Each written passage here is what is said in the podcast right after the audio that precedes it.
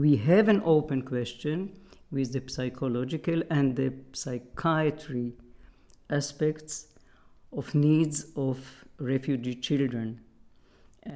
Für psychologische und psychiatrische Probleme von geflüchteten Kindern gibt es sonst keine Anlaufstelle. Wie die anderen Hunderten von Ärzten bietet deshalb eine Gruppe von Psychiaterinnen freiwillig eine Stunde pro Woche psychologische Sitzungen für geflüchtete Kinder an. Einige der Kinder sind selbst in Israel geboren, aber ihre Eltern sind geflohen. Auch sie haben ernsthafte psychologische Probleme. Warum brauchen Kinder von Geflüchteten psychologische Hilfe? Worunter leiden sie? Part of them suffer from post-trauma. Part of them arrived with the parents as little kids. Einige von ihnen leiden unter posttraumatischen Störungen. Manche sind über den Sinai gekommen und sind da teilweise gekidnappt worden, gefoltert, haben die schrecklichsten Dinge erlebt. Eins unserer Kinder hat beobachtet, wie ihre Mutter getötet wurde. Other kids that were born already in Israel bei den Kindern, die bereits in Israel geboren wurden, leiden die Eltern unter der unklaren Zukunft. Nichts ist stabil.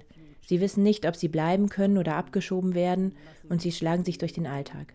Die Eltern arbeiten von früh bis spät, die Kinder sind viel allein und haben keinerlei Unterstützung.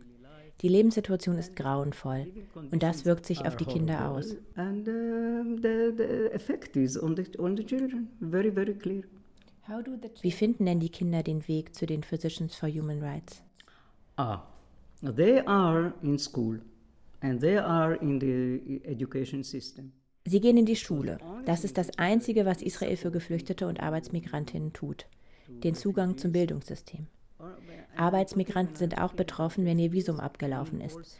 Denn dann verlieren sie ihren legalen Status. Die Kinder gehen also in die Schule und dort gibt es psychologische und pädagogische Beraterinnen der Schule. Und die sind oft die Brücke zu uns. And uh, they are actually the connection to us. Hast du einen Fall im Kopf, der dich besonders berührt hat? Lately we try to help a young girl Vor kurzem haben wir versucht, einem jungen Mädchen zu helfen. Sie ist 17 wurde auf den Philippinen geboren. Ihre Mutter kam als Arbeitsmigrantin offiziell nach Israel und ließ die Tochter auf den Philippinen zurück. Sie hat hier einen Israeli geheiratet und auch nochmal Kinder bekommen. Irgendwann hat die Mutter herausgefunden, dass die Tochter zu Hause von ihrem Onkel, wo sie aufgewachsen ist, sexuell missbraucht und in sklavenähnlichen Verhältnissen gehalten wurde. Sie hat es geschafft, für die Tochter ein Besuchsvisum zu bekommen. In Israel gibt es sehr viele philippinische Arbeitsmigrantinnen, die hier arbeiten, um ihre Familie zu Hause zu unterstützen und ihre Kinder viele Jahre nicht sehen. Weil sobald sie Israel verlassen, dürfen sie nicht wieder einreisen. So war das hier auch. Nachdem die Tochter dann hier war, kam raus, dass das Mädchen unter schweren Depressionen leidet. Sie hat mehrmals versucht, sich das Leben zu nehmen. Sie blieb also hier, lebt jetzt aber illegalisiert in Israel und hat keine Möglichkeit, Papiere zu bekommen. Obwohl die Mutter mit einem Israeli verheiratet ist. Ja, aber sie ist keine Jüdin. Wenn sie Jüdin wäre, wäre das gar kein Problem. Aber sie ist Christin.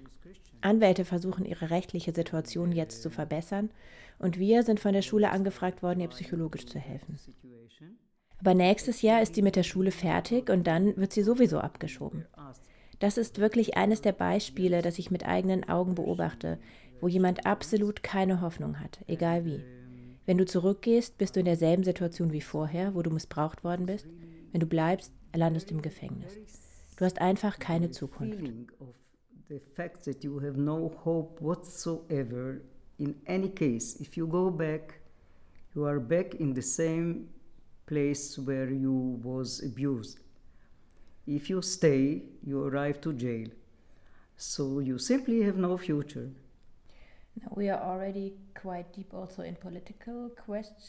Jetzt sind wir schon tief in politischen Fragen und auch die Organisation Physicians for Human Rights versteht sich selbst als eine Organisation, die nicht nur praktische Hilfe anbietet, also Zugang zu medizinischer Versorgung zu schaffen, sondern sie kritisieren auch die israelische Asyl- und Migrationspolitik scharf. Was ist deine Kritik als eine Freiwillige in der Organisation an der israelischen Migrationspolitik? I think that the Israeli policy is uh, not only discriminating the migrants. Ich denke, die israelische Politik diskriminiert nicht nur Migrantinnen. Und eins der großen Themen der Organisation ist der Kampf gegen die Besetzung. Das ist das Hauptproblem unseres Landes und auch unseres Staatshaushaltes. Die Diskriminierungspraxis im Zugang zum Leben überhaupt. Und manchmal habe ich das Gefühl, dass wir selbst zu viele Antworten auf diese Probleme geben, die eigentlich Regierungsaufgabe wären. Indem ihr eine Dienstleistung zur Verfügung stellt, die eigentlich eine öffentliche Aufgabe absolutely, ist. Absolutely, and that's why. Genau, und deshalb ist eine sehr wichtige Abteilung innerhalb der Organisation die Rechtsabteilung. Die versucht im Parlament und überall, wo es möglich ist, Rechte für Menschen durchzusetzen. Wenn ich als Geflüchtete oder Arbeitsmigrantin nach Israel komme, wie sieht meine Zukunft in Israel aus? Um, these, there are companies that are looking for people abroad to bring them to work in Israel. Es gibt Firmen, die nach Arbeiterinnen im Ausland suchen, um sie nach Israel zu bringen.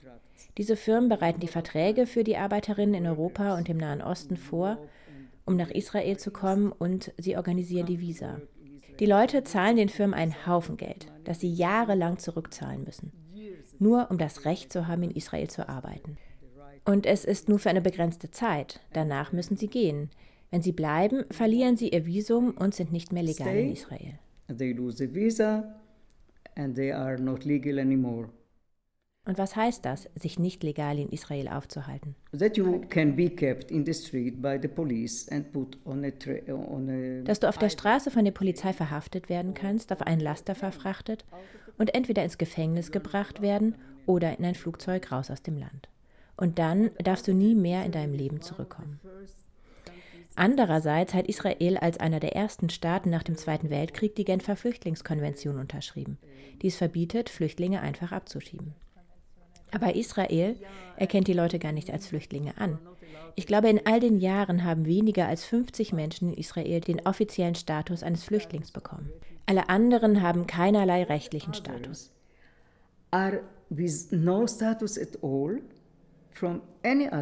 Andererseits dürfen sie auch nicht alle ausgewiesen werden. Und das wird wieder und wieder in der Regierung und vor Gericht diskutiert. Darf Israel die Leute ausweisen? So what Israel is doing is making them the life impossible. Was Israel macht, ist, ihnen das Leben unmöglich zu machen, in der Hoffnung, dass sie aufgeben und freiwillig wieder gehen. Und eine der wundervollen Ideen war, ein Gefängnis zu bauen. Leute wurden einfach auf der Straße verhaftet, vor allem Männer wurden auf Lastern ins Gefängnis gebracht. Mitten in der Wüste. Es ist aber ein ungewöhnliches Gefängnis. Es sind nur Zelte, man ist halb frei aber dreimal am Tag muss man unterschreiben, dass man wieder da ist.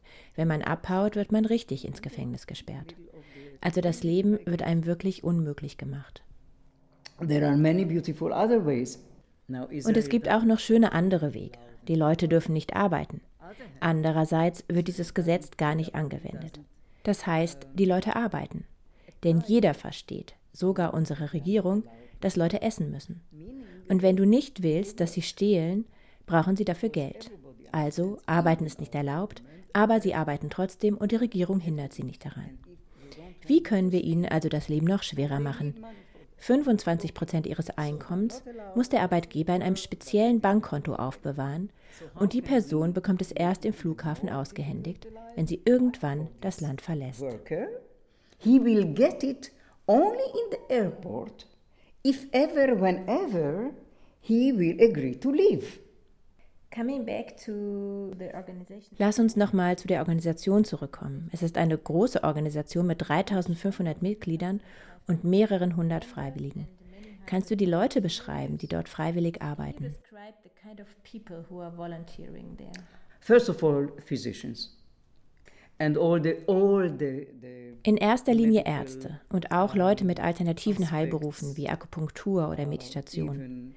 Die gehen jede Woche nach Gaza und in die besetzten Gebiete. Jedes Mal mit einem anderen medizinischen Schwerpunkt.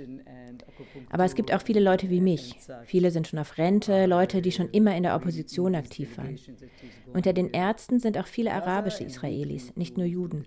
Und die Organisation selbst wird von ca. 20 Leuten geleitet und die sind halb Juden, halb Araber. Dann gibt es die Leute vor Ort in den Dörfern und Städten, die dort alles vorbereiten, bevor wir mit der Delegation dorthin kommen. Village or town, it is prepared before. Was bedeutet die freiwillige Zusammenarbeit von Arabern und Juden in einem Staat, der stark von ethnischer Segregation bestimmt ist? In a state with a strong ethnical segregation, normally what does it It's mean? very unusual. It is really very unusual. And uh, it is very personally saying. Es ist sehr ungewöhnlich. Und für mich persönlich ist es der Grund, warum ich gern dorthin gehe. Es ist wie ein Versteck, wie eine Insel von vernünftigen, menschlichen, einfach normalen Beziehungen zwischen Menschen. Little island of, uh, of reasonable and uh, human, normal uh, relationships between people.